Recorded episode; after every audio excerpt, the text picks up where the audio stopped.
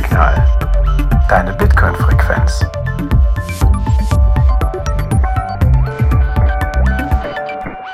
Herzlich willkommen bei Notsignal, deine Bitcoin-Frequenz. Heute mit deinen Notes, dem Jan Paul. Hallo. Hallo Jan Paul. Wir haben uns wunderbare Gäste im Netzwerk gesucht. Und zwar haben wir heute dabei den René Pickard. Hallo René. Ja, hallo Chris, ich grüße dich. Und auch Jan Paul natürlich. Schön, dass du da bist. Super. Hi, hi. Und den Friedemann Brenneis aus Leipzig. Hallo Friedemann. Hallo, ich grüße alle. Auch René, ne? René, mich hast du auch. Ja, Friedemann, dich grüße ich auch. ja, ich wollte es noch nicht, weil du noch nicht angekündigt warst. Ich musste so ein bisschen schweißen. Weiß ich, aber hallo in die Runde an alle. Hallo. Ja, schön, dass ihr dabei seid. So, der Jan Paul, bevor er mich straft, habe ich eine Sache, die ich machen muss. Und zwar, welche Blockzeit haben wir? Wer weiß es? Also laut meiner Note ist es 794.458. Ich, ich verifiziere das. Ja. Ja. Kann ich bestätigen. Hab das würde ich auch verifizieren. Super. Sehr gut, dann sind wir uns einig. Ja, unser heutiges Thema soll die Republika sein. Das hat ja so ein bisschen auf für Aufsehen gesorgt in der Community. Und da wollten wir mit euch drüber sprechen, denn ihr beide hattet auch Vorträge bei der Republika und wart im, im Innenraum der Republika. Ähm, da wollen wir ein bisschen drüber sprechen. Aber zunächst, Jan Paul, müssen wir René und Friedemann vorstellen. Ja, vielleicht kurz, ne? ja, also dann mache ich das ganz kurz, weil ich glaube, die meisten unserer Zuhörer kennen ja. die beiden Gäste. Also Friedemann, für die, die es nicht wissen, ist auf Twitter bekannt als The Coinspondent, Co-Host des Honigtags-Podcasts und Bitcoin-Journalist, äh, würde ich jetzt mal ihn betiteln. Und der liebe René Pickard ist sicherlich bekannt für seine Arbeit an den auch nach ihm benannten Pickard Payments, also ist Entwickler im Lightning-Bereich, im Free- und Open-Source-Software-Bereich. René, gibt es sonst noch was, was ich dringend erwähnen sollte, oh, der Chris hält gerade einen wichtigen Beitrag von René natürlich noch in die Kamera, den ich jetzt fast unterschlagen hätte. Äh, denn René hat noch gemeinsam mit Andreas Antonopoulos und Lalu oder Roastbeef die Einführung in das Lightning-Netzwerk geschrieben. Das ist ein Buch, das wir bei uns im Buchclub derzeit auch lesen und besprechen. Ja, ich habe dem erstmal nichts hinzuzufügen. Sehr gut. Wunderbar. Vielen Dank für die Vorstellung, Jan-Paul. Ja, also heute soll es um die Republika gehen. Wer auf Twitter aktiv war in den letzten Wochen, ist sicherlich nicht drum gekommen. Damit wir alle auf einen Stand bringen, könnt ihr uns vielleicht ganz kurz erklären, was denn überhaupt die Republika ist? Ja, das ist durchaus möglich. Also die Republika ist ein großes Digitalfestival und eine Konferenz, äh, nach eigener Aussage die größte in Europa. Und das stimmt schon in gewisser Weise. Die hat jetzt, glaube ich, dieses Jahr 21.000 Besuche gehabt an drei Tagen. War jetzt das erste Mal nach dieser Pandemiepause, dass sie wieder in Präsenz stattgefunden hat. Davor waren es irgendwie 2019, habe ich gesehen, so 25.000 Leute. Und das ist eigentlich, ursprünglich ist das so gewesen aus der ja, aus der Netzpolitik und Netzaktivistenszene ist das so Stück für Stück herausgewachsen. Ne? Also da haben sie, früher war es so klassisch eine Bloggerkonferenz, aber die ist halt über die, ja, weit kann man schon Jahrzehnte sagen, immer größer ge geworden, bis sie halt jetzt dieses Ausmaß hat, dass irgendwie, ich glaube, über 500 Veranstaltungen oder Talks sind an diesen drei Tagen. Wie gesagt, über 20.000 Leute, die da sind und sieht sich selbst so ein bisschen als ja das Festival, wo es so um Netzpolitik geht, um verschiedene Aspekte. Also KI war zum Beispiel ein Thema oder ist logischerweise ein Thema, was da diskutiert wurde. Es ging um den Ukraine-Krieg und wie da digitale ja, Tools oder auch Möglichkeiten eine Rolle spielen. Es ging um Frauen in Afghanistan oder in, äh, im Iran die Revolution. Es ging um Wikipedia. Also es ist eine riesen Schnittmenge. Alles, was da irgendwie im digitalen Bereich auch netzpolitisch zu tun hat, trifft sich da. Und dieses Jahr war eben das Oberthema Cash, digitales Geld. Und das hatte bei mir große Erwartungen geweckt. Deswegen hatte ich mich auch einigermaßen mhm. gefreut auf diese Veranstaltung, weil ich dachte, eigentlich diese Veranstaltung ist sehr Bitcoin-kritisch, über die Jahre auch immer weiter geworden. Und ich dachte, jetzt haben sie es doch mal endlich begriffen. Jetzt ist es Thema. Also ich weiß nicht, wie es euch ging, aber also auch wenn das Überthema Cash war, was ja natürlich für großes Interesse auch auf der Bitcoiner Seite gesorgt hat, einige der Themen, die du angeschnitten hattest, ist Friedemann und auch das, was ich jetzt irgendwie auf YouTube oder in den sonstigen Medien irgendwie verfolgen konnte, hatte aber recht wenig mit dem Thema Cash zu tun. Also wie kann ich mir das vorstellen? Gab es da jetzt irgendwie nur drei, vier Vorträge zum Thema Cash und der Rest war ein bunter Strauß oder gab es wirklich auch diesen Fokus auf Cash? Also ich würde sagen, dass es schon den Fokus auf Cash gab. Man kann sich das vielleicht so vorstellen, ich, ich würde zu Friedemanns äh, Statements noch ergänzen, dass die Republika auf mich den Eindruck macht, dass das sozusagen eher aus dem linksgrünen Spektrum kommt. Und äh, es ist wie, ähnlich wie jetzt bei einer Bitcoin-Konferenz. Du hast natürlich die gleichen üblichen verdächtigen Sprecherinnen und Sprecher. Und die machen jetzt natürlich sozusagen in ihrer Arbeit nicht ständig was äh, über Cash, also jetzt im Kontext der Republika, Ne, und so wurde halt quasi ein, ein Oberthema gesetzt und die Leute wurden motiviert, sich darauf einzulassen. Und ich würde sagen, dass das schon so vielleicht bei einem Drittel der Vorträge gelungen ist. Aber ansonsten waren da auch einfach die, ich sag mal, üblichen Themen, die man dort erwarten würde. Kurz bevor wir weiter über das Thema Cash sprechen, juckt mich, juckt mich die Frage, wer veranstaltet genau die Republika? Und also wer ist das Zielpublikum? Du hast das ja schon so angedeutet, Friedemann Blogger, aber wer steckt dahinter? Also ist das eine Organisation, ein Verein? Ist das, ähm, was ist das genau?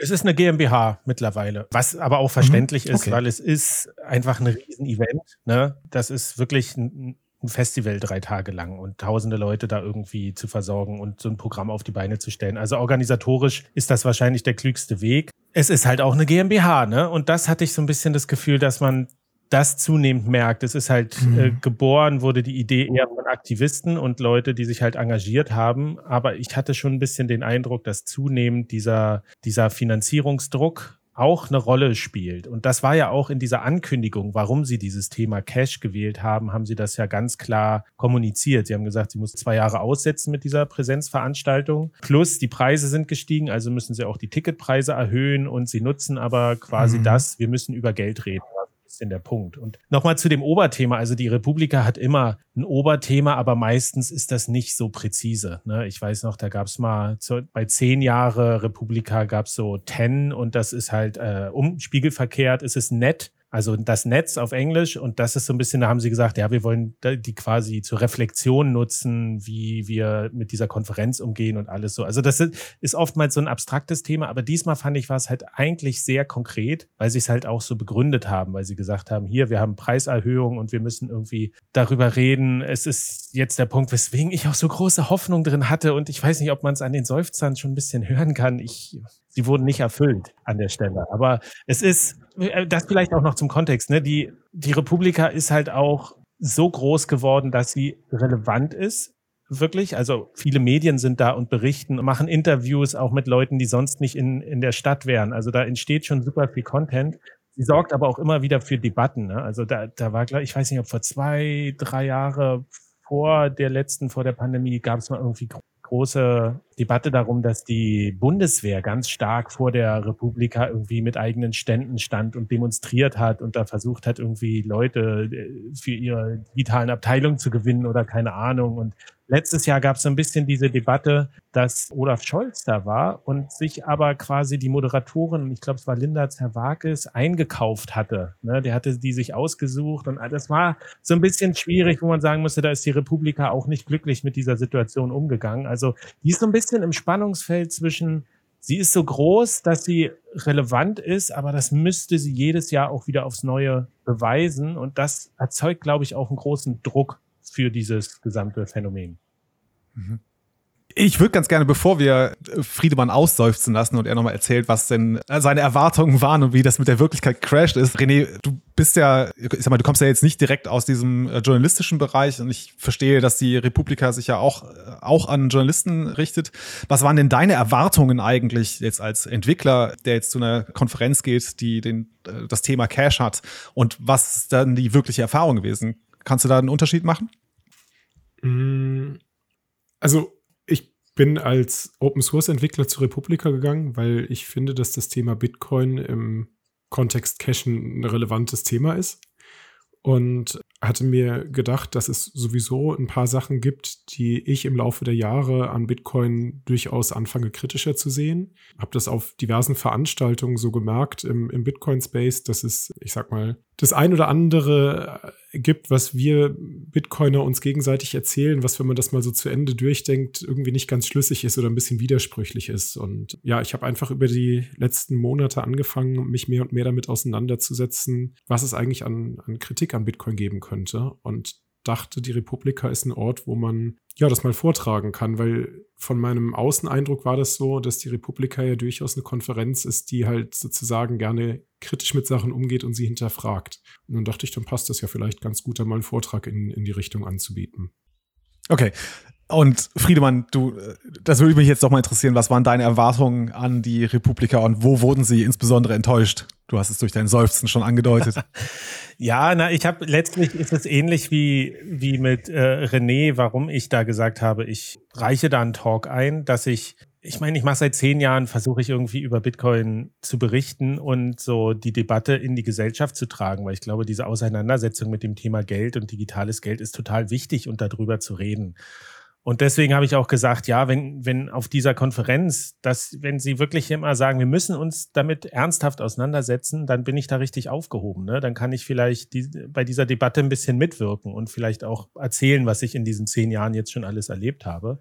Ja, was, also mein Vortrag war ja letztlich auch über die politische Dimension von Bitcoin. Ne? Bitcoin als politische Bewegung und ich glaube, der ist halt auch für dieses Publikum vor Ort, ist der relativ interessant, weil es ja schon da viel um Aktivisten geht, um, um Kultur, um Wissenschaft, um Politik, dass alles so ein bisschen ineinander kommt. Und ich mich ja sehr dafür interessiere, warum Leute Bitcoin machen, sich damit beschäftigen, ne? was die, die Motivation ist. Und meine Idee war es eigentlich dem Publikum da vor Ort, was höchstwahrscheinlich relativ wenig von Bitcoin bisher verstanden und gehört hat oder dann eben sehr einseitig, ne, Energieverbrauch und Spekulation, alles eine Blase, denen mal so eine andere Perspektive zu zeigen. Eine mögliche andere Perspektive auf dieses Thema, die vielleicht ein bisschen mehr erklärt, warum zwar alle immer behaupten, Bitcoin funktioniert nicht und scheitert und ist nur eine Blase, ist aber irgendwie seit 14 Jahren da ist und immer weiter wächst und es viele Leute gibt, die sich damit beschäftigen. Und ich sage mal, in diesem kleinen Kontext, das hat funktioniert. Ne? Also wir haben unsere Vorträge ja gehalten, René und ich, und da war Publikum und das, diese Vorträge wurden auch aufgezeichnet, allerdings nicht mit Video, sondern nur mit Audio und das dauert noch ein bisschen, bis das kommt, aber das soll noch kommen.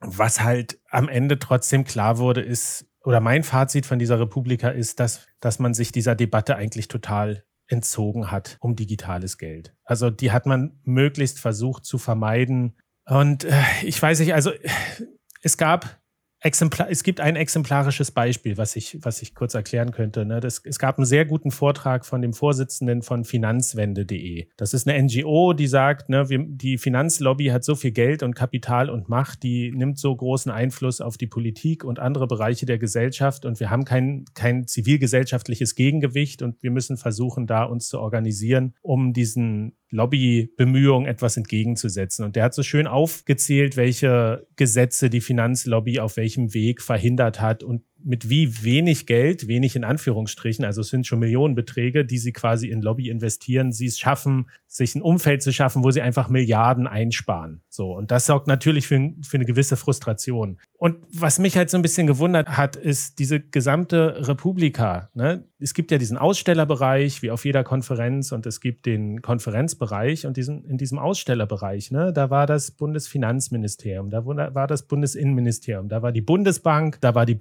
Bundesdruckerei, da waren noch andere Banken. Ne? Und es war, und es lief ja auch so ein Maskottchen in so einem Eurozeichen darum, was irgendwie super, super skurril war. Und ich dachte mir die ganze Zeit, ja, das sind die Hauptgeldgeber, die diese Konferenz Konferenz auch mitfinanzieren. Ne? Die haben das Kapital. Ich kann schon verstehen, warum diese Konferenz dann auch nicht mehr in der Lage ist, wirklich wirklich kritisch über Geld zu diskutieren, weil es war schon wirklich eine halbe CBDC-Konferenz. Also der digitale Euro, digitales Zentralbankgeld war da so präsent und auch so gesetzt als Thema, was in wirklich wenig Vorträgen auch mal kritisch aufgegriffen wurde. Und das fand ich wirklich bedauerlich und es hat mir so, es ist so ein Dilemma, ne? Die, damit dieses Festival funktionieren kann, brauchst das Geld, aber es ist dadurch eigentlich nicht mehr in der Lage, über Geld richtig zu, zu reden und zu kommunizieren. Und ich hatte auch nicht das Gefühl, dass sie das zumindest mal selber thematisieren oder zu sagen, wir sind hier in so einer Zwickmühle, ne? Wir sind hier ein wirtschaftlicher Betrieb, aber gleichzeitig haben wir dieses Geld und da bin ich, muss ich sagen, wirklich enttäuscht von der Organisation, dass sie das so gemacht haben oder unterlassen haben. Aber auch, ich hatte so das Gefühl, dass die Leute vor Ort, die hat es nicht so gestört.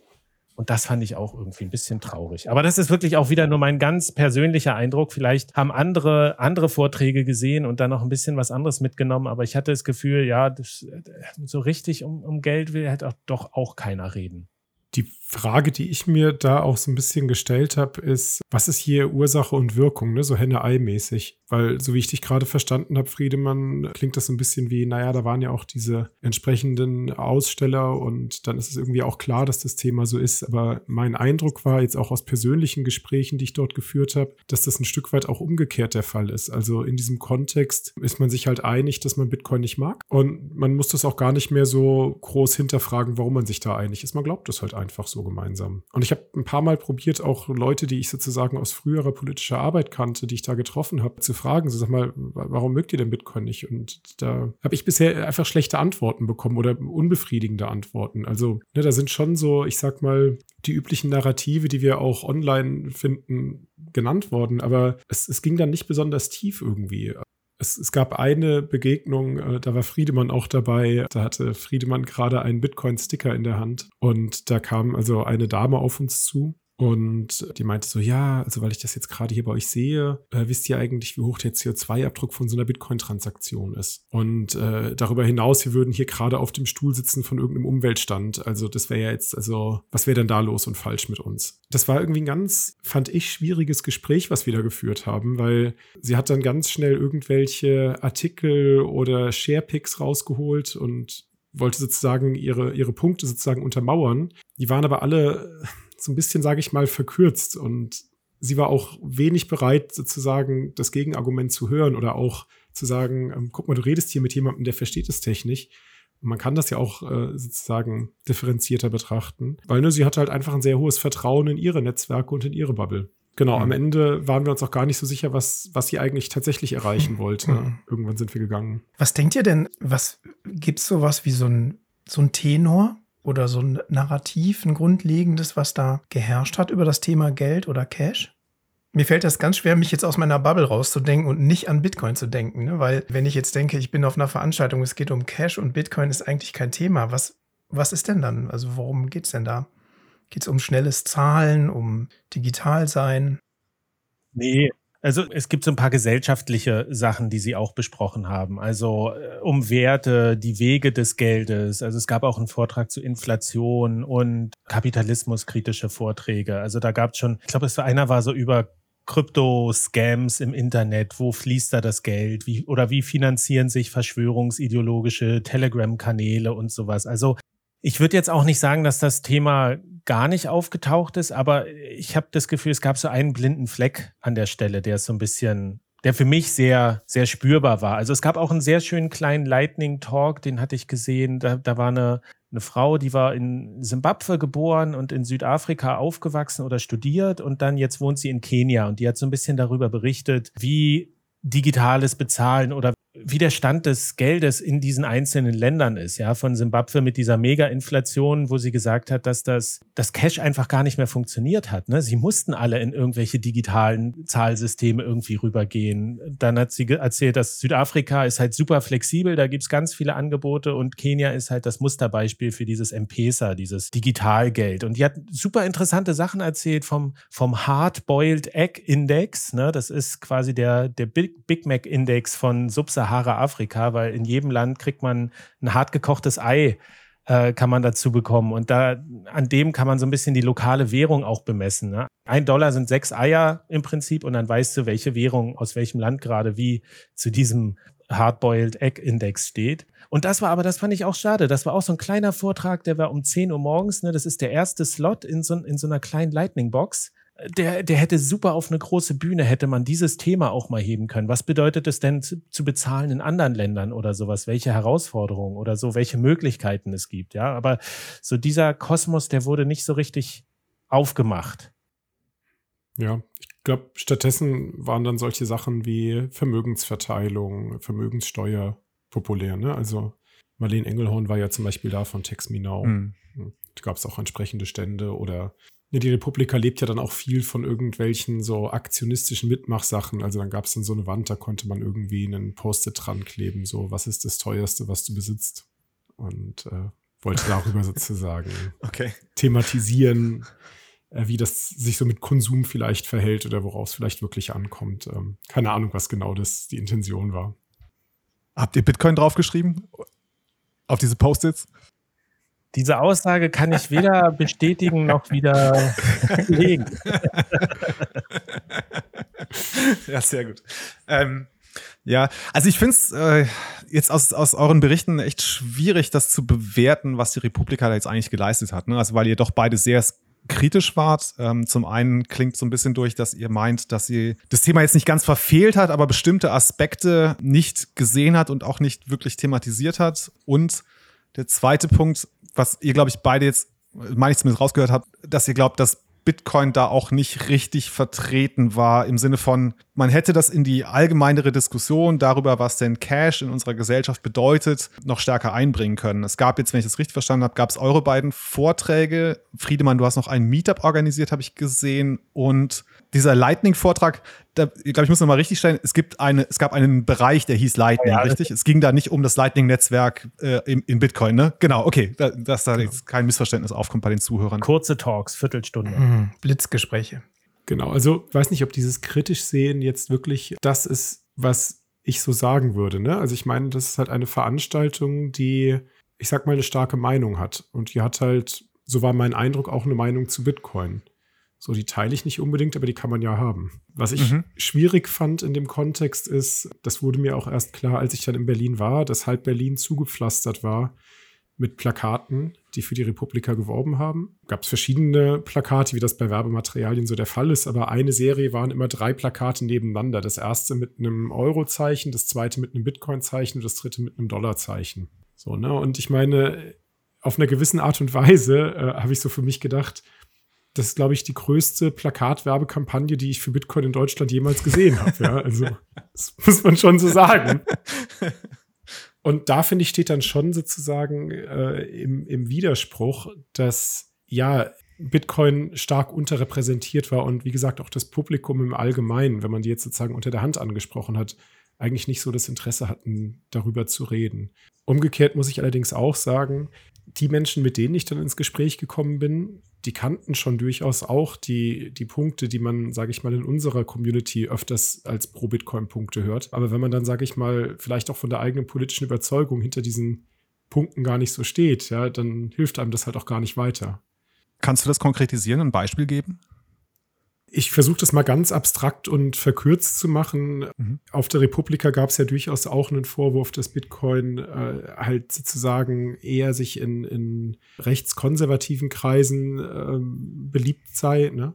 Und mhm. was ich halt eingangs schon meinte, die Republika ist halt eher linksgrün. Ja, so. Mhm. Und dann muss ich jetzt sozusagen aus dieser Sicht jemanden nicht mit, mit Argumenten überzeugen, weil also der teilt ja sozusagen das Problem im ersten Moment schon gar nicht. Mhm. Aber das ist jetzt sehr allgemein, ja. Da, ja. Wobei ich meine, da einen doch bemerkenswerten Unterschied zu sehen. Ne? Also ich finde, das hast du schön herausgestellt, so dass, der Eindruck entsteht oder ist in der Community, wird er so wiedergegeben, dass es eher Bitcoin eher dem, ja, sag mal, den kapitalistischen, Kon ja, ich, ich, will das Wort nicht in den Mund nehmen, aber ne, also zumindest auf der antagonistischen Seite zu dem linksgrünen Milieu irgendwie mehr beheimatet zu sein scheint oder dort mehr Anhänger zu finden scheint. Was ich aber interessant finde, ist, ich meine aus diesen Bitcoiner-Kreisen eher zu hören, aber Bitcoin ist auch für euch, die ihr linksgrün seid, auch gut. Ich weiß nicht, ob das vielleicht nur meine selektive, subjektive Wahrnehmung ist. Das wundert mich dann schon, dass ne, auf dieser, auf der einen Seite im linksgrünen Milieu da so eine ja, klare Abneigung zu bestehen scheint, weil es halt ne, dem politisch entgegengesetzten Lager anzugehören scheint, also Bitcoin diesem anderen Lager anzugehören scheint, während es halt, weiß ich, vielleicht könnt ihr das auch mir widersprechen, ne? also da ist es nur mein persönlicher Eindruck. Es ist ein bisschen Spekulation am Ende. Ja, ja. über die Gründe ja, spekulieren. Man könnte auch genauso gut sagen, vielleicht gibt es da viele Leute, die über Bitcoin reden wollten, aber sich zu outen in so einem Umfeld macht es dann auch wieder schwierig und Diskussionen hm, ja. zu führen. Und ich merke das ja auch manchmal, dass ich gar keine Lust habe, über Bitcoin zu reden in bestimmten Kontexten. Und es gab halt auch viele, die waren aus ganz anderen Gründen da. Das muss man auch sagen. Ne? Also es gab mhm. auch wirklich tolle Veranstaltungen. Ich war bei so einem Depth of Wikipedia ist so ein super Twitter-Account, der die skurrilsten äh, Wikipedia-Beiträge da irgendwelche Fakten raussucht. Und da gab es ein Quiz. Das war super unterhaltsam und auch ganz viel Information auch über Wiki Data und Wikimedia und Wikipedia und sowas. Und es, ich war bei einem Prompt-Battle, ja, wo so zwei antreten wie bei einem Rap-Battle und dann müssen sie eine bestimmte Aufgabe und dann müssen sie halt Text to, to uh, Text to Image mit einer KI das richtige Bild generieren und das Publikum stimmt dann ab darüber. Und also es gab schon super interessante Formate, auch künstlerische Sachen. Und wenn ich wenn so meine meine Kritik an, an der Republika ist halt sehr aus dieser professionellen Ebene, wenn ich sage, ich, ich war da um wegen des Themas Cash so aus einer objektiven finde ich es halt auch interessant zu beobachten. Die Leute kommen dahin, sind begeistert, haben auch eine sehr gute Zeit. Ne? Da ist ein Badeschiff und sowas. Also vielleicht müssen die auch mal rauskommen und sich treffen. Wir kennen das ja auch von Bitcoin-Meetups. Ne? Dann kann man endlich mal mit Leuten über Themen reden. Und dann hast du schon so einen vollen Terminkalender und dann kommt einer von der Seite und sagt so, lass uns über Bitcoin reden. Jo, was hältst du davon? Und denkst du, es ist jetzt überhaupt nicht der richtige Rahmen. So, also ich habe da schon auch Verständnis, warum die Leute vielleicht da so ein bisschen kritischer sind. Was ich interessant fand, ist, ich war über die Jahre schon häufiger auf der Konferenz und ich habe auch 2016 da mal einen Bitcoin-Workshop gegeben. Rieseninteresse, ne? Da ist der Raum aus allen Nähten geplatzt. Und ich dachte so, ich komme da hin und es gibt aber so diese verdeckten Bitcoiner, ne? die dann irgendwie aus der Community Leute, die man wieder trifft oder Leute, die sagen, die dann kommen zu den Vorträgen oder zu den Meetups oder dass ich das so, dass man mal irgendwo mithört, dass da was entsteht oder sowas ist. Und da hatte ich das Gefühl, dass diese Welten zunehmend wirklich auch separiert sind. Ne? Dass, dass äh, die Bitcoiner gehen da nicht mehr hin, weil sie auch vorher habe ich von einigen gehört, was sollen wir da? Das ist irgendwie, die reden eh nicht mit uns und die sind dann nach Prag gefahren, schon zum Dev Day und sowas. Ein paar waren dann da, ähm, aber da war ich tatsächlich auch überrascht, wie groß diese Lücke jetzt eigentlich ist, auch ähm, diese inhaltliche. Und weswegen ich auch rückblickend sage, es war auch wichtig, da diesen, diesen Talk zu halten. Und andere haben auch gesagt, es ist immer wichtig, da nochmal so ein Gesprächsangebot zu, zu machen. Denn es kamen ja auch Leute, ne? Das Meetup zum Beispiel, da waren, es waren zwar nur 15 Leute, irgendwie was angesichts von über 20.000 da vor Ort äh, wenig erscheint, aber es waren richtig gute Gespräche und die Leute waren dankbar und haben gesagt, ey, endlich konnte ich hier mal meine Fragen loswerden und sowas. Und diese, diese Brücke zu bauen und gesprächsbereit zu sein, auch wenn die andere Seite irgendwie da gerade keine Lust drauf hat, aus welchen Gründen auch immer, das ist irgendwie das, das Wichtige, denn fairerweise muss man sagen, ne, René und ich, wir haben auch gesagt, eigentlich hätten wir uns T-Shirts machen müssen, wo so drauf steht, nützliche Idioten, weil wir sind so das, das, das Bitcoin-Feigenblatt. Ne? Sie, können, sie können keine Cash-Konferenz machen äh, als Digitalfestival ohne das Thema Bitcoin. Ne? Und da, sie haben aber den minimalst möglichen äh, Weg gewählt. Aber trotzdem, jetzt können wir sagen, das war doof, hätte man sie auflaufen lassen müssen oder sowas. Aber ich weiß nicht, so diese Gesprächsbereitschaft und wenn man nur wenig Leute erreicht, ist das, glaube ich, immer noch Mehrwert und wichtig und es ist eben diese Dialogbereitschaft. Ne? Das, ist, das ist ja eigentlich das, das Kernelement, mhm. wofür ich auch Manu draußen vor der Republika so bewundert habe, dass er einfach mit jedem geredet hat. Ne? Und da, das ist ja auch die Geschichte. Ich habe ich hab das Team von der Republika habe ich angefragt über Mail, ob draußen gibt's ja diesen Protest, ne? kann ich den reinholen für den letzten Tag nachmittags dieses Meetup, dass wir da irgendwie drüber reden können. Und da haben sie gesagt, ja, nee, Gästeliste ist nicht möglich. Wenn er sich ein Ticket kaufen würde, klar, dann kann er raufkommen.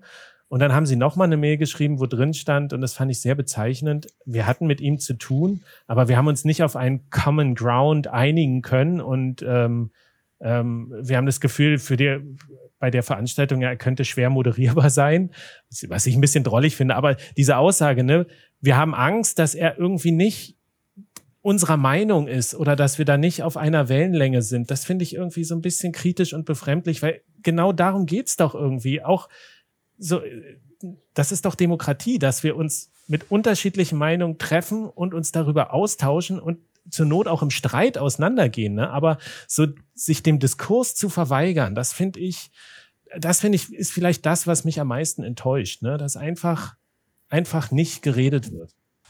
Wobei das ja jetzt auf der Republika dieses Jahr, so wie ich es mitbekommen habe von anderen Gästen, auch kein Bitcoin-spezifisches Problem war. Ja, also es war wohl schon so, war auch ein bisschen mein Eindruck, dass die meisten Talks wenig Raum hatten, um danach nochmal eine Frage aus dem Publikum zuzulassen. Ähm, ne, sodass halt insgesamt, ich sag mal, zumindest auf der Bühne wenig Debatte war. Ist natürlich grundsätzlich bei Konferenzen und Talks schwierig. Ne? Also ich meine, willst du dann irgendwie die halbe Zeit für einen Talk und die halbe Zeit für Fragen machen? Auch, auch nicht so klar, aber Genau, da hatte ich die ein oder andere Stimme gehört, die das jetzt nicht so gut fand. Ähm, das war tatsächlich auch für mich eine, eine ganz spannende Erfahrung.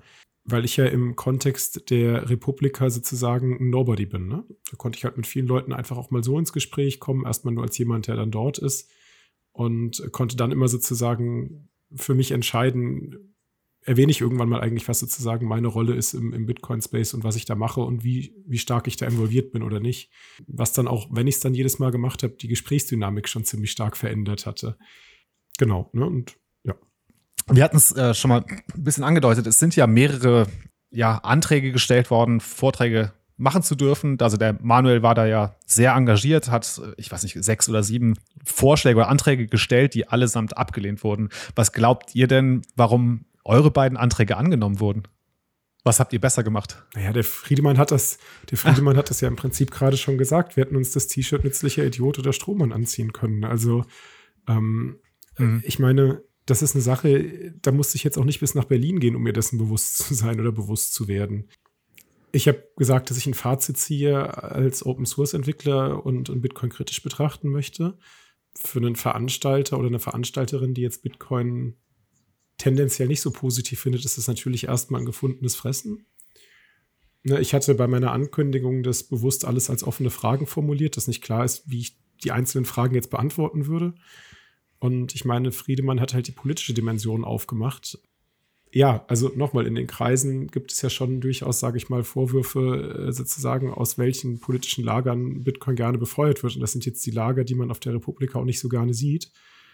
Ähm, kann mir vorstellen, dass das auch sozusagen dazu beigetragen hat. Aber Friedemann, da kannst du, glaube ich, besser für dich selbst sprechen, als dass ich jetzt nur mutmaßen kann. Nee, ich glaube, du hast im Großen und Ganzen schon recht. Ich meine, ich habe so ein paar, ich habe ja am so ein Stipendium gehabt beim Zentrum Verantwortungsbewusste Digitalisierung. Ne? Und da konnte ich so ein bisschen nachweisen, was ich denn habe. Also sie wussten in, in gewissem Maße, was sie sich da holen. Ne? Dass, dass, dass sie da jetzt negativ überrascht werden oder ein Shitstorm dann kommt, weil wir irgendwie megamäßig Bitcoin ge geschillt haben oder da irgendwas anderes abgezogen hätten, dass die Wahrscheinlichkeit war relativ gering.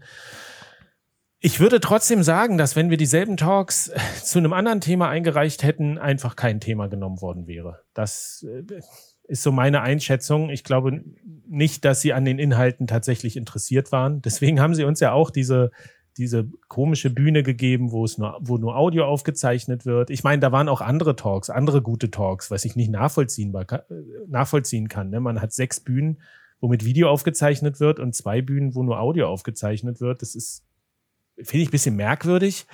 Aber okay, so ist es.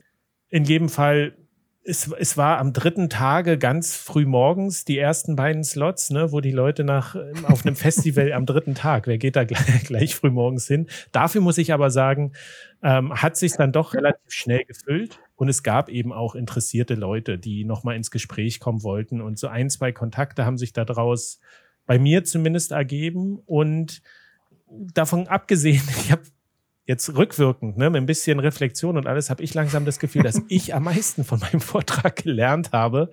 Ähm, durch die Auseinandersetzung mit diesem Thema davor und weil ich da im Nachhinein noch so drüber nachgedacht habe und auch warum.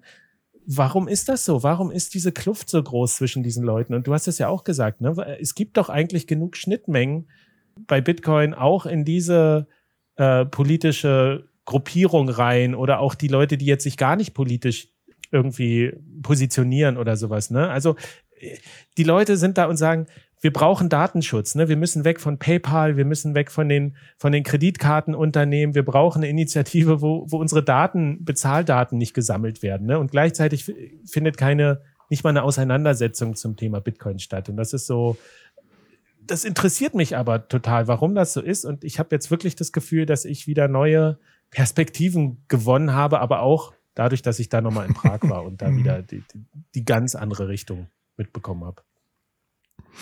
Ähm, ich habe noch eine Frage, aber bevor ich die Frage stelle, wollte ich mal ein ganz kurzes Shoutout an den Manu senden, hier zur letzten Münzweg-Folge. Vielen Dank, Manu, für dein Engagement. Ich bin da immer sehr, sehr, sehr, sehr begeistert, wie, ja, wie engagiert du bist. Finde ich klasse. Und wir haben auch so ein bisschen ja jetzt diese Folge genommen, ne?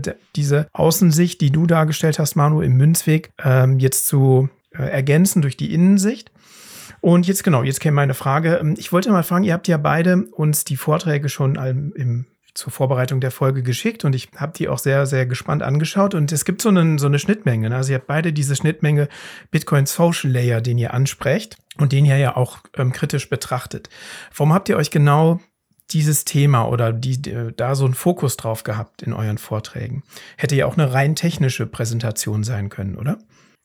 Um, ähm, also, bevor ich die Frage antworte, möchte ich das Shoutout an den Manu auch gerne äh, teilen. Ich habe den getroffen, als ich äh, angekommen bin und da wurde er gerade des Platzes verwiesen und musste sich einen neuen Stand suchen und auf die eine, der auf der einen mhm. Seite hat er mich irgendwie gut gelaunt, fröhlich angestrahlt und auf der anderen Seite stand er dann mit seinem ganzen Zeug wirklich wie so ein, ja, nass, nass begossener Pudel irgendwie rum. Ja, also es war echt, es war ein ganz schräges Bild. Ähm, und ich habe mir die, die Münzweg-Folge auch angehört und fand es wirklich beachtlich, mit welcher mhm. Ruhe und Beharrlichkeit, natürlich auch Professionalität mhm. im Sinne von, ich kenne meine Rechte und weiß ich, wie weit ich gehen darf, äh, er das durchgezogen hat. Ähm, das ist ja auch keine Selbstverständlichkeit. Da hätte man ja jetzt auch sozusagen jemanden finden können, wo das ganz anders eskaliert wäre.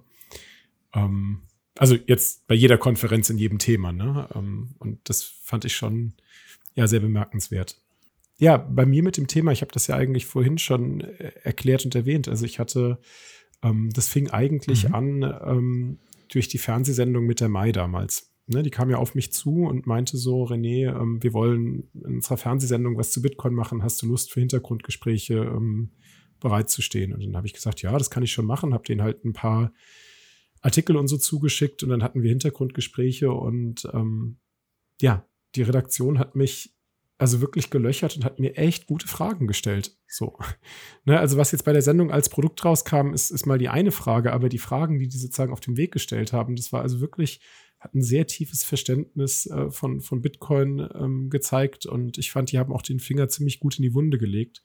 Und ich dachte damals so, Mensch, so eine Art von Diskurs würde ich mir eigentlich gerne mehr auch auf Bitcoin-Konferenzen wünschen.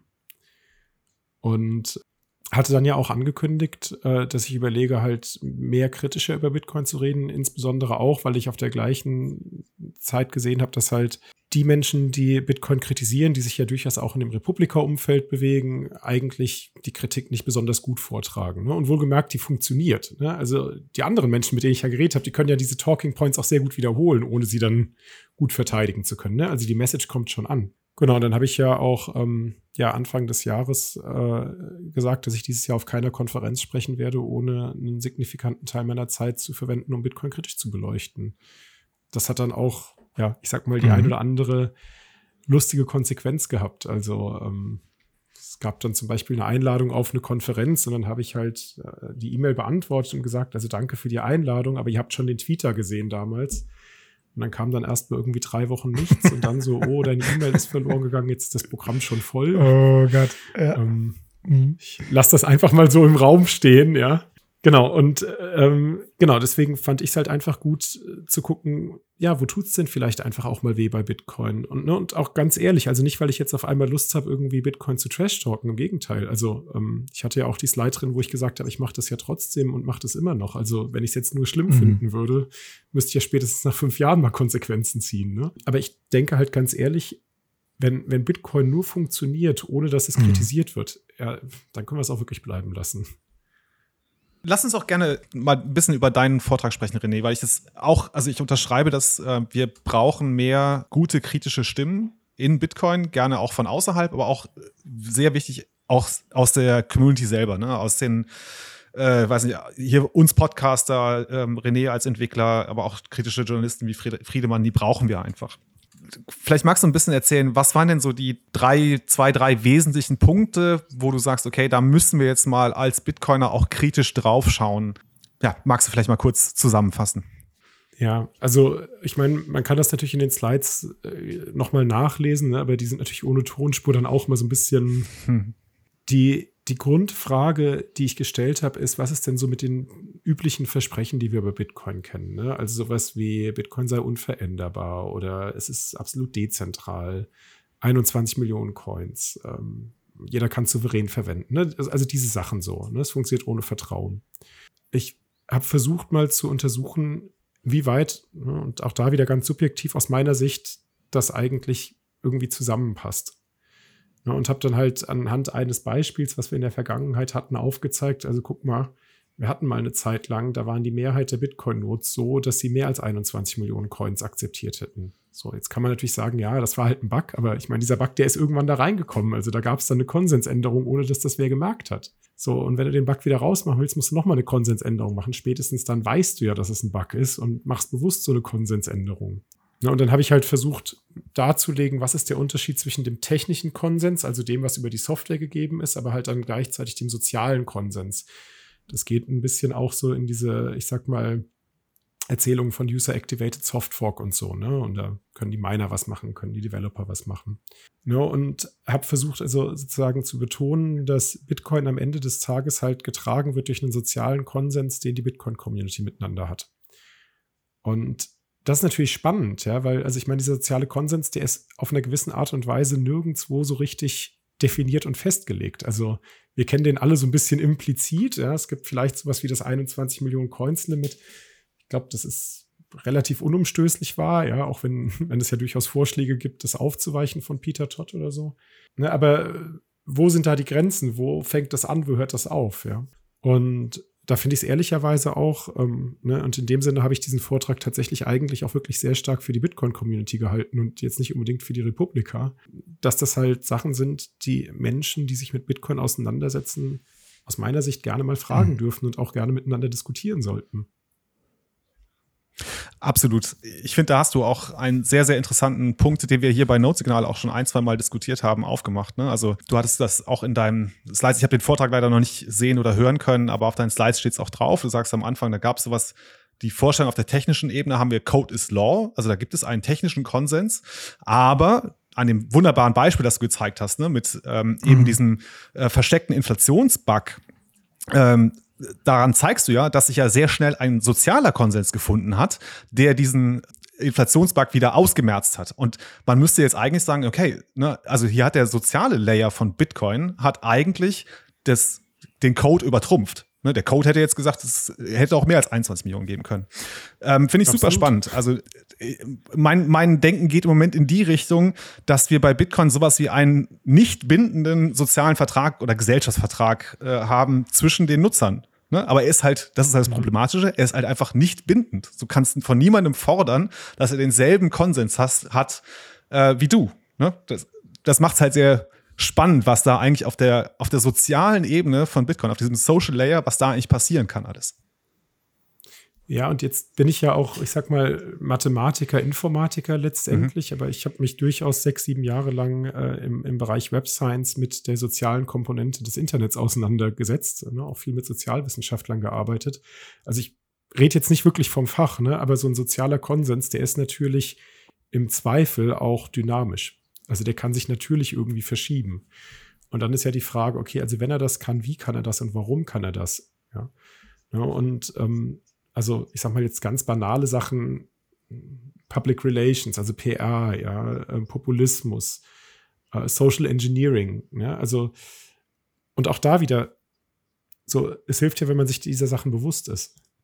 Ne, also je, jede Firma ja. probiert sich, da war ich auch bei der Republika im Vortrag, probiert sich halt vor irgendwie Phishing zu schützen, ja, ähm, mhm. oder dafür zu schützen, dass jetzt nicht jemand einfach ins Firmengelände reingeht, ähm, ne, sondern dass es halt Türen gibt oder zwei Türen, ne, dass man da halt sozusagen, ne, genau, und ich habe manchmal das Gefühl, wir Bitcoiner reden dann immer so über Kryptographie und die ist ja sicher und dann über Energie, weil dann ist das Mining und dann ist das sicher und so, aber diese soziale Komponente, die wird schon auch diskutiert. Aber mhm. manchmal kommt mir das ein bisschen zu kurz. Vielleicht, weil ich Techie bin, ja, und mehr die Tech-Diskussionen sehe, ja. Ich glaube, sie wird diskutiert, weil sie polarisiert, ne? weil wir da intuitiv spüren, da steckt irgendwo ganz viel Emotion und ähm, ganz viel Sprengstoff drin.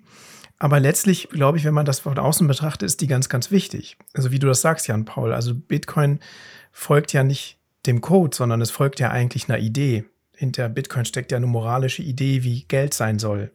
Und der folgt die Technologie aus meiner Perspektive. Und die und da ist natürlich ein sozialer Konsens drüber, wie das sein soll. Und die bestimmt eigentlich, was Bitcoin ist. Und da gibt es irgendwie so einen Shelling Point aus so einem amorphen sozialen, äh, sozialen Konsens, der aber nicht wirklich definiert ist.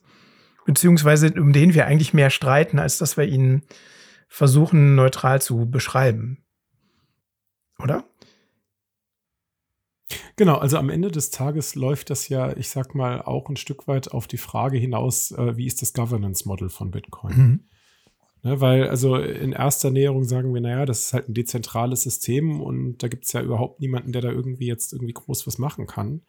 Aber auch halt wieder am Beispiel von, von diesem Bug, den ich aufgezeigt habe. Also, ich sag mal, im Wesentlichen in acht Stunden war das Ding irgendwie gefixt und das komplette Netzwerk konnte irgendwie eine Konsensänderung durchführen ganz unique, äh, möchte ich betonen, das ist wichtig, ganz unique äh, Gründe, warum das geklappt hat. Ne? Also ich meine, an der Stelle war der soziale Konsens, dass es nur 21 Millionen Coins mhm. geben soll, glaube ich, wirklich äh, etwas, was man nicht groß diskutieren musste.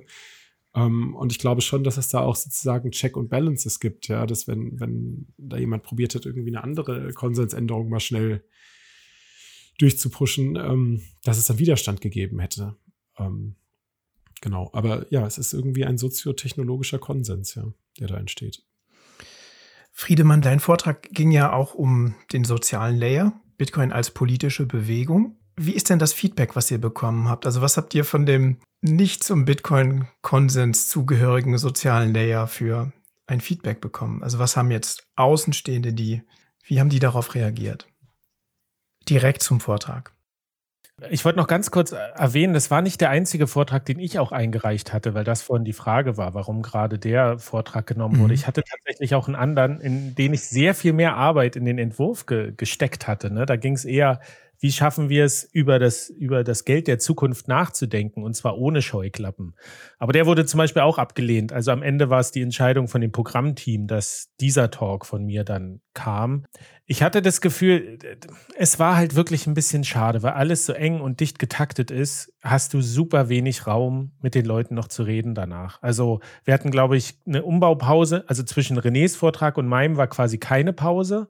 Und dann nach meinem waren noch mal so knapp zehn Minuten. Ne? Und dann kannst du, dann sind ein paar Leute da, die du kennst, mit denen redest du. Dann kommt noch mal jemand, drückt dir eine Karte in die Hand. Aber dann haben auch schon alle anderen wieder ne, bei acht Bühnen und noch Lightning-Boxen, wo Talks sind und Programm.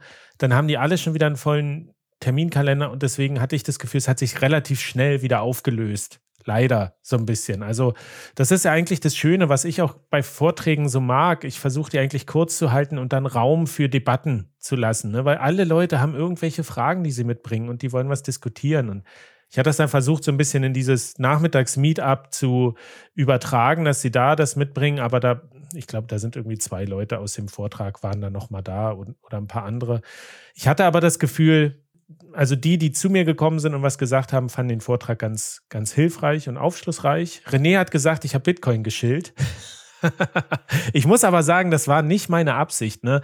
Es war aber meine Absicht, den Leuten, diesem Publikum vor Ort, diese Motivation zu zeigen, die die Leute haben. Ne? Warum beamen die mit einem krassen Projektor Study Bitcoin an die EZB? Ne? Warum machen die Sticker? Warum äh, machen die Podcasts, Bücher, alles. So diese, einfach diese Wucht ein bisschen zu zeigen und auch diese Begeisterung. Und ich meine, das müssen die anderen ein bisschen beurteilen, ob das jetzt so rübergekommen ist, als hätte ich Bitcoin geschillt oder ob wirklich so rübergekommen ist, dass ich das verständlich ist, dass das so ein bisschen die, das Ergebnis ähm, der vielen Gespräche ist, die ich mit Bitcoinern geführt habe über die Zeit. Das äh, wage ich nicht zu beurteilen, aber ich nehme das Danke, René, nochmal als Feedback äh, gerne mit tatsächlich. Weil, ja, ich meine, es ist ja so, du hast eine Intention bei so einem Vortrag, ne, was du eigentlich rüberbringen willst, und dann ist das manchmal ganz anders oder so. Deswegen bin ich auch gespannt, wenn die jetzt veröffentlicht werden. Also ich habe heute nochmal mit der Presseverantwortlichen Dame gesprochen, die hat gesagt, es wird noch so ungefähr eine Woche dauern, bis auch die Audio-Talks online sind. Mein Plan ist dann quasi die Folien darunter zu legen. Also dann gibt es mich halt nicht auf der Bühne zu sehen, aber man hat zumindest eine gute Audiospur und dann setze ich halt an die Stellen die Folien, die das ist oder weiß ich noch, vielleicht dann auch als Podcast und dann sind das halt Kapitelbilder oder sowas, aber ich finde es jetzt auch nicht so wild, dass es nicht Video aufgezeichnet wurde, weil also ich habe ein Radiogesicht. Mich muss man nicht in der Kamera sehen.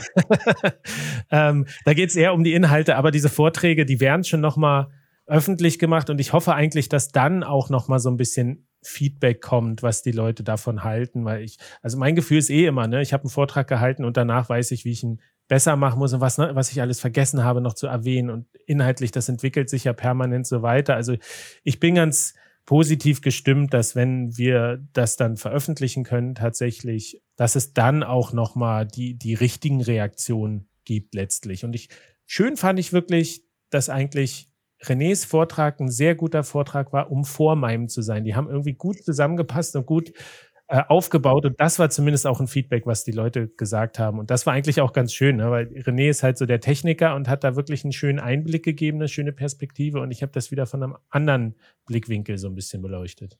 Ja, ich möchte allerdings auch äh, das Feedback, was ich dir sozusagen gegeben habe, mit Mensch, das wirkt ja so, als hättest du Bitcoin-Geschild nicht ganz äh, äh, sozusagen äh, ohne Widerspruch stehen lassen. Ja, also ähm, ich, ich fand Friedemanns Vortrag unterm Strich wirklich phänomenal gut, weil Friedemann hat es geschafft, aus meiner Sicht eine Sprache zu sprechen, die halt, ich sag mal, vielleicht ja leichter ist als, als viele der, also wenn man jetzt zum Beispiel Michael Saylor zuhört, ja, das ist ja immer gleich alles sehr düster. okay. Und, äh, oder, oder gewaltig, ja, oder brachial, ja. ja. also er hat ja sozusagen sehr starke Bilder, ja dystopisch vielleicht, keine Ahnung, weiß ich nicht, ja. So, und ähm, bei, bei Friedemann hatte ich so das Gefühl, das war halt eben ja über diese Frage, was ist denn die politische Bewegung, was, was treibt den Menschen an, dass er nochmal so ein ganz anderes Bild skizziert hatte. Und ich fand, das war auf eine gewisse Art und Weise wirkte das auf mich viel salonfähiger als vieles, was ich sozusagen im Bitcoin-Space manchmal höre. Also ich habe tatsächlich schon ähm, zwei Veranstaltern gesagt, äh, hier, ihr müsst mal den Friedemann als, als Keynote-Sprecher einladen mit diesem Talk, weil, weil das sind so Geschichten, die müssen wir auch mal in der Bitcoin-Community uns sozusagen mhm. anhören mein Eindruck. Ne? Also ja, aber hinten raus äh, hat dann Friedemann schon noch betont, warum Bitcoin dann jetzt eigentlich ganz gut ist. Ja? Und, und da kam halt sozusagen dieser, diese flapsige Bemerkung mit dem Schillen einher. Ja, äh, das war eher so ein bisschen bewundernd. Ja, das könnte man ja auch als so einen als so einen echten Hacker und ein Social Engineering quasi bezeichnen. Ja, sozusagen den Vortrag so anzukündigen und dann die Leute gut abzuholen hinten ja. raus. Ja. Aber René kann besser teilen. Ne? Er übt die Vorträge länger vorher. ja, ich habe einen Testtalk gehalten, das ist wohl so. Ja. Aber René, gab es denn äh, aus dem Publikum unmittelbares Feedback, vielleicht auch von Leuten, die keine Bitcoiner waren, wie das angekommen ist, aufgenommen wurde? Leider nicht. Nein, also ich habe ich hatte nur Zeit für eine Frage, weil wie gesagt, es gab keine Umbaupause zwischen Friedemann und mir. Mhm. Und äh, die eine Frage, die kam, war von jemandem, ich würde sagen, Informatikstudent, der im Prinzip also mit dem hatte ich hinterher noch ein bisschen Kontakt. Ich glaube, der will einfach mitmachen bei Bitcoin so, ja. Okay. Um, ähm, das war ganz nett. Genau, und dann ähm, bin ich halt, also ne, es war ja auch der letzte Tag, aber ich bin schon noch mit ein paar Leuten dann so ins Gespräch gekommen. Ähm, mhm. Und das war schon auch interessant, ne? Also ich meine, ich sag mal, ähm, das politische Berlin bewegt sich ja schon auch auf der Republika. Ne, und mit denen kann man schon auch ins Gespräch kommen. Und da bin ich schon überrascht, wie gut und wie ausführlich und auch vor allen Dingen wie früh zum Beispiel in den Ministerien ähm, Bitcoin behandelt worden ist. Also, wenn ich es richtig verstehe, äh, war das schon 2011 oder 12 Thema in den Ministerien, dass man sich gefragt hat, äh, müssen bzw. wollen wir Bitcoin regulieren? Und eine Frage, die dann wohl in einem internen Projekt äh, damals im Raum stand, war, was bringt Bitcoin denn sozusagen uns bzw. der Gesellschaft? Ja, und wenn man da was gefunden hätte, hätte man halt Bitcoin reguliert, weil das würde Bitcoin sozusagen eine gewisse Legitimität geben. Aber damals konnte man sich, glaube ich, bei diesem Projekt jetzt nicht so richtig auf irgendein Ergebnis oder Fazit einigen. Ne? Es gab so verschiedene Ideen, aber halt jetzt nicht sozusagen so eine, ah ja, das sehen wir alle genau so und deswegen ist das so. Ne? Und das sind ja so, ich sag mal, Sachen, die sind dann auch quasi ja in bilateralen Gesprächen entstanden, dadurch, dass ich dort war. Ne, und das ist ja auch eins meiner Anliegen gewesen, dass wir halt eben, ne, Friedemann hat das auch so äh, beschrieben mit diesem großen Gap, der irgendwie zwischen den einzelnen Communities ist, äh, wo ich denke, nee, also das miteinander zu reden, sollten wir doch vielleicht nicht verlernen, weil, also ich fand das schon sehr informativ, ja.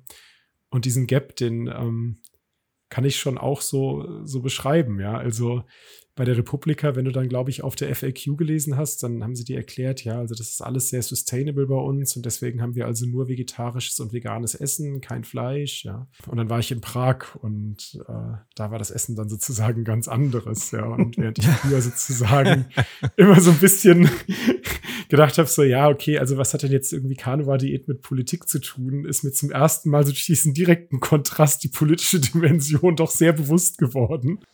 ihr merkt, ich erzähle das ein bisschen mit einem Schmunzeln, ihr lacht mhm. ja auch, aber ja. Ne, ich, ich fand wirklich, das war so ein Beispiel. Ne, manchmal sind es ja wirklich so diese ganz banalen Sachen, die du so erlebst, wo dir einfach sozusagen so eine, so eine krasser Unterschied in Kultur dann irgendwie doch bewusst wird, ja. Mhm. Mhm. Wobei man aber in Tschechien auch in den Restaurants sehr fleischlastig ist. Das muss man auch sagen. Klar. Das ist man. Aber es ist eine ja. interessante Beobachtung. Ich meine auch, auf der Republika standen die so in Polohemden, die Security-Leute rum, ne? In, in, Prag, jeder so in so einem schwarzen Anzug, nur solche Leute, die da, so eine Maschinen, die da rumstanden. Und das ist halt eine andere, andere Kultur auch. Aber ähm, ich sehe deinen Punkt, René.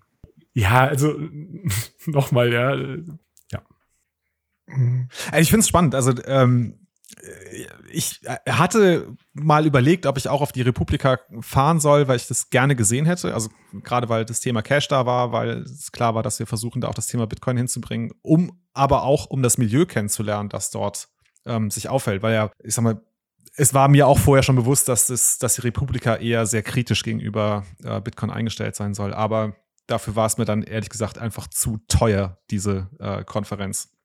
Ja, weil es ist schwierig. Aber jetzt hätte ich eine Frage, brennt mir doch noch so ein bisschen auf den, unter den Nägeln. Äh, René, ganz kurz vielleicht. Ich hätte eigentlich gedacht, dass dein Vortrag nicht auf die Republika gehört, sondern auf eine Bitcoin-Konferenz. Ja, Sehe ich genauso. Siehst du genauso, okay. Und ich könnte, ich, ich, könnte, ich könnte mir vorstellen, dass das auch nochmal passiert. Ne? Also ja. ähm, es waren ja durchaus ein paar Bitcoiner drin und es sprechen sich ja auch Sachen rum und ähm, ich bin ja auch bereit, den auch im Zweifel auch nochmal auf Englisch zu halten oder so. Mhm. Ähm, ich glaube, ich würde ihn einen kleinen Ticken anders halten auf einer Bitcoin-Konferenz, vielleicht weil ich dann eine Dreiviertelstunde Zeit habe und mhm. weil ich natürlich sozusagen, wenn ich jetzt zu Bitcoinen spreche, vielleicht auch den Einstieg ein bisschen anders finden kann. Aber jetzt von der Kernbotschaft äh, mhm. glaube ich, ist das so. Und ich hatte es ja vorhin noch gesagt, der Vortrag war ja durchaus auch für die Bitcoin-Community gedacht. Ja, er wird halt jetzt nicht mit Video aufgenommen, aber das Audio kommt ja vielleicht noch. Und wie gesagt, ähm, es gibt ja bestimmt die Möglichkeit, ihn auch nochmal in einem Bitcoin-Kontext äh, in angepasster Form zu halten. Da freue ich mich jetzt schon drauf. Chris, hast du noch eine Frage? Ähm, ja, ich habe äh, abschließend noch eine Frage, aber ich habe gesehen, dass der René noch einen Punkt zu CBDCs hat und da bin ich natürlich ganz neugierig. Das war ein großes Thema auf der Republika und ja. wie bist du da, wie ist dir das äh, über die Füße gelaufen? Also es war auf jeden Fall ein großes Thema bei der Republika. Ich habe mich irgendwann halt auch mal mit den Leuten von der Bundesbank äh, unterhalten darüber und habe so gehört, was die machen.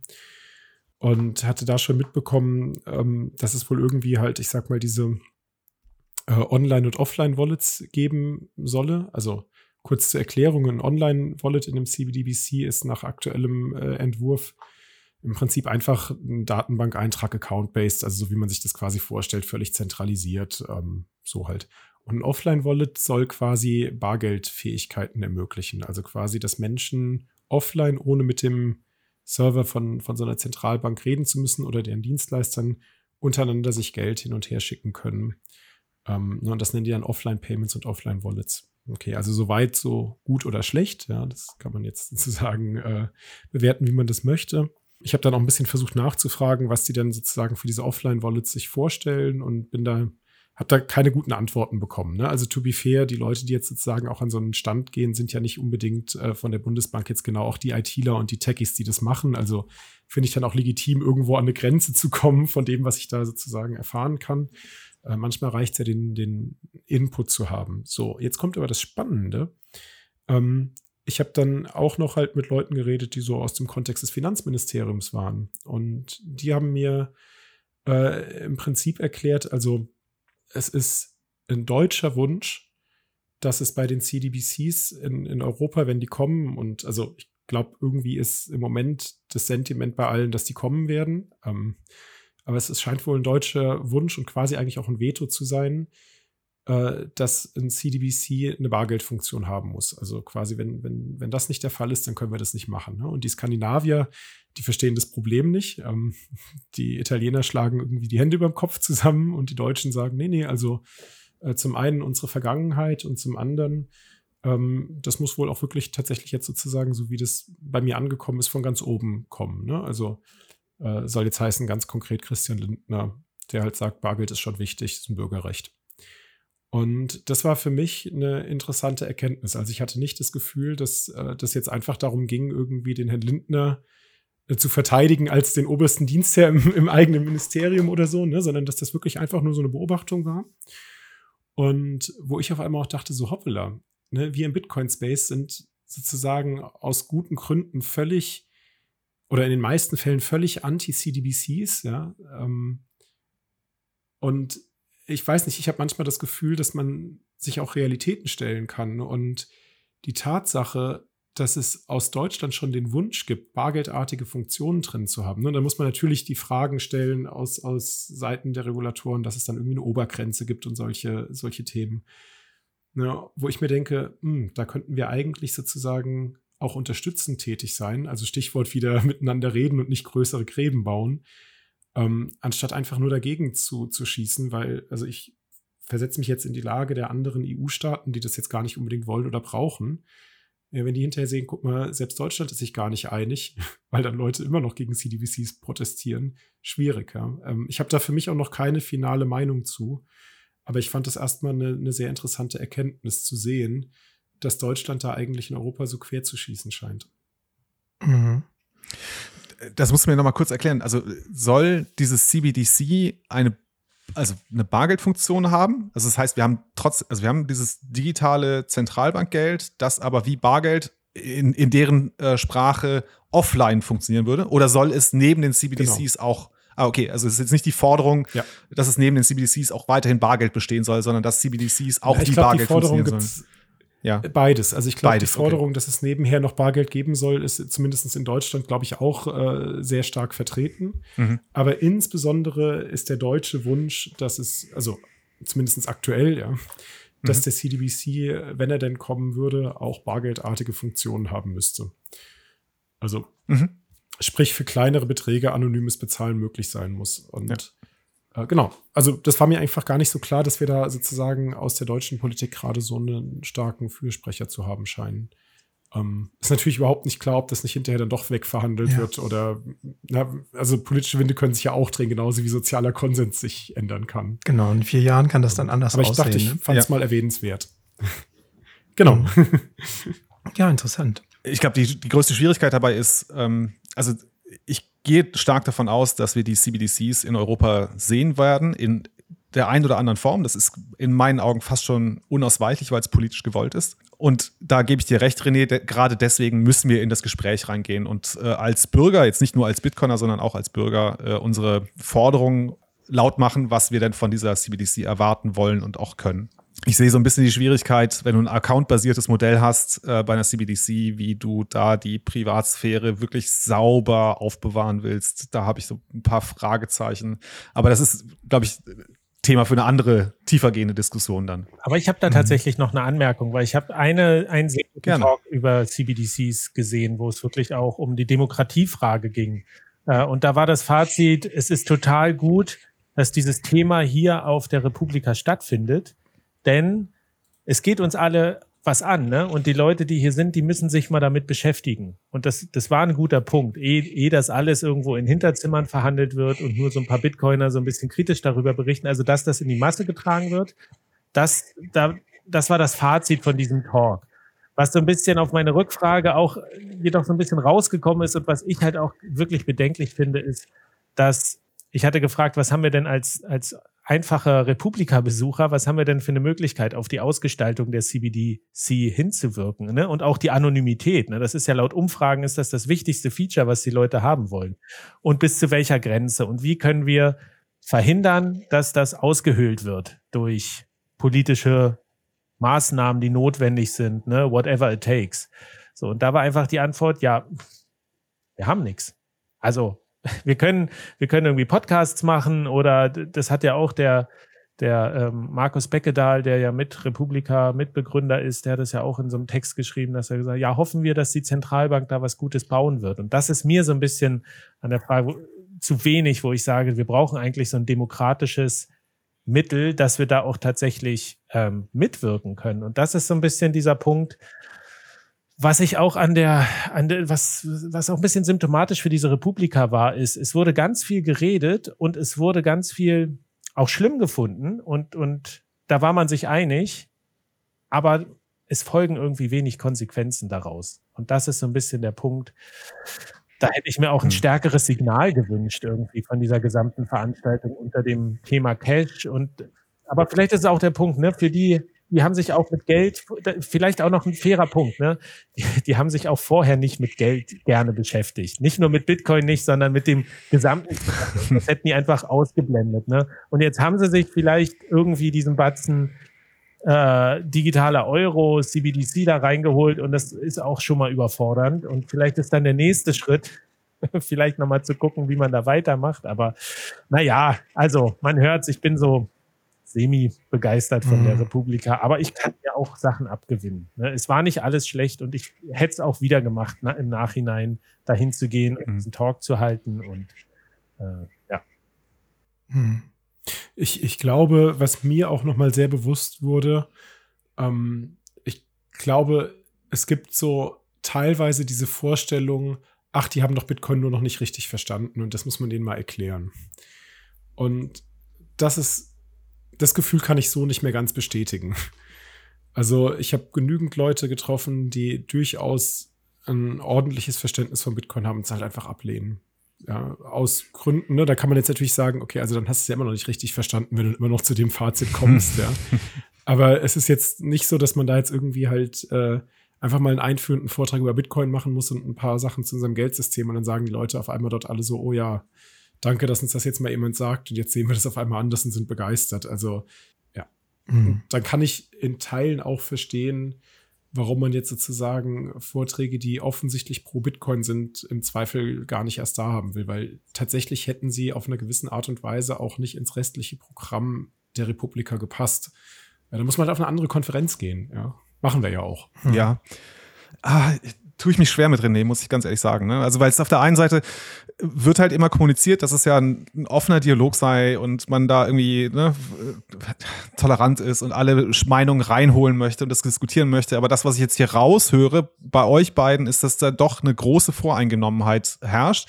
Selbst wenn man äh, einige Dinge in Bitcoin gut verstanden hat, dass es aber trotzdem nicht mit irgendwelchen Vorannahmen, Überzeugungen kongruent ist und deswegen rundheraus abgelehnt wird. Und das, das, muss ich sagen, da habe ich Bauchschmerzen. Also das, das habe ich auch, habe ja. ich auch. Also vielleicht habe ich das gerade zu negativ formuliert. Ah, ja, aber, ah, ja, okay, ähm, ja. Genau. Also ich finde das auch schwierig. Ja, ich wollte nur sagen, ich hatte immer den Eindruck halt, es gibt diese Vorstellung bei uns im Space, denen muss man das doch nur mal kurz erklären. Ja.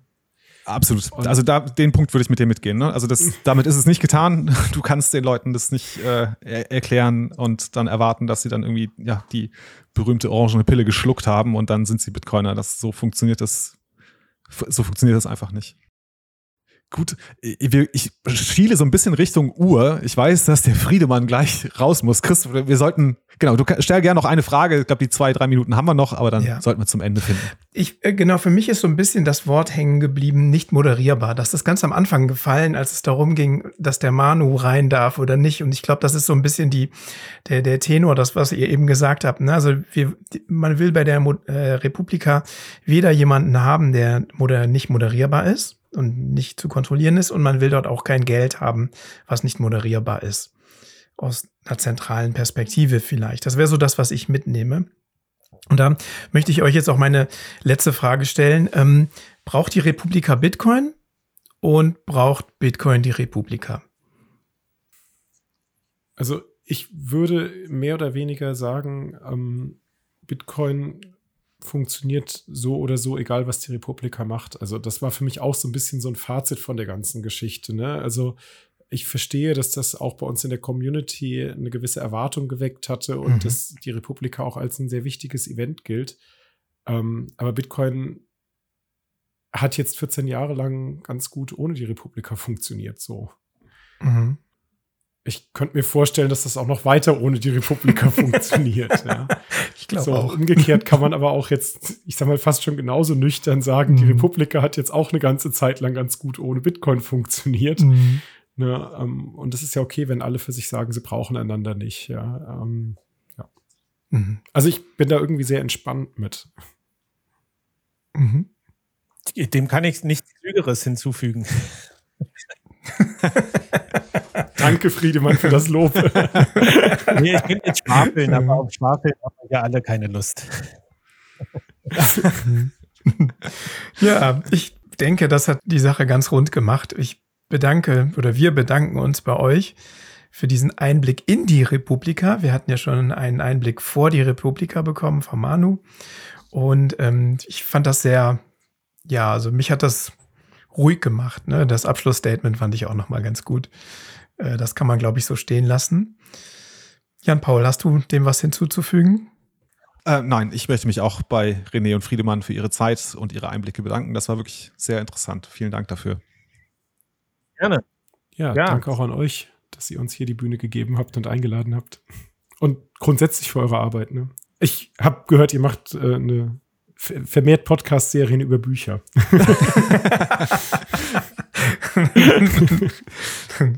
über Bestseller machen wir das ja. Über Bestseller. ja, also, Im nächsten Leben vielleicht. also, liebe, Zuhörer, ähm, wir sind im Moment bei Folge drei oder vier, Kapitel drei oder vier vom äh, Einführung in das Lightning-Netzwerk. Und hört gerne rein.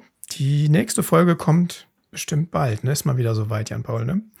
Wir müssten eigentlich jetzt mal wieder Es, es ist langsam mal wieder so weit. Aber da, ja. ich würde gerne die Gelegenheit nutzen und äh, den René gerne mal zu so einer Buchclub-Folge einladen. Ähm, René, wenn oh, du ja. mal Zeit hast, würden wir gerne äh, den, auch den Autor des Buches mit mal dazu haben im Buchclub. Das haben wir mit Kalle Rosenbaum äh, übrigens auch gemacht, als wir Rocking Bitcoin gelesen haben. Da war er auch äh, zur letzten Folge mit dabei. Ja, kann ich jetzt gar nicht mehr ablehnen, oder? Deswegen mache ich es öffentlich. Super. Ja, man kann auch öffentlich Nein sagen, aber ist schon okay, kriegen wir bestimmt. Ja, das muss man, auch, man muss auch lernen, ne? Nein zu sagen muss gelernt sein. Also. Ja, ich, ach, weißt du, ich, ich, ich kann den Wunsch verstehen, ja, aber ich finde es ja. natürlich als Autor auch gerade schön, das einfach mal sozusagen zu sagen, dass jetzt das Werk und wie andere das rezipieren, ist, wie es andere rezipieren, ja. Mhm. Ähm, aber wir kriegen es bestimmt hin, da nochmal eine Folge zu machen. Ja, vielleicht, so wie wir es mit Kalle gemacht haben, so nachdem wir das Buch gelesen haben, vielleicht noch mal ähm, mit dir nochmal ein Stündchen quatschen, was wir jetzt mitgenommen haben. Ist ja vielleicht auch für dich interessant, ähm, ne, wenn fünf, sechs Leute das Buch gelesen haben, was so das Feedback auch in deine Richtung dann ist. Total. Mhm. Wenn wir es am Ende machen, dauert es bestimmt auch noch ein Jahr, kannst dich noch vorbereiten. okay. Meinst du, ist das Buch endgültig outdated? ja, wir brauchen so lange. Ja, Jan-Paul, du wolltest die Folge rund machen, mach das mal. Genau, ich bedanke mich bei euch beiden nochmal. Ich danke euch Zuhörern. Focus on the signal, not on the noise. Ciao, ciao. Ciao, ciao.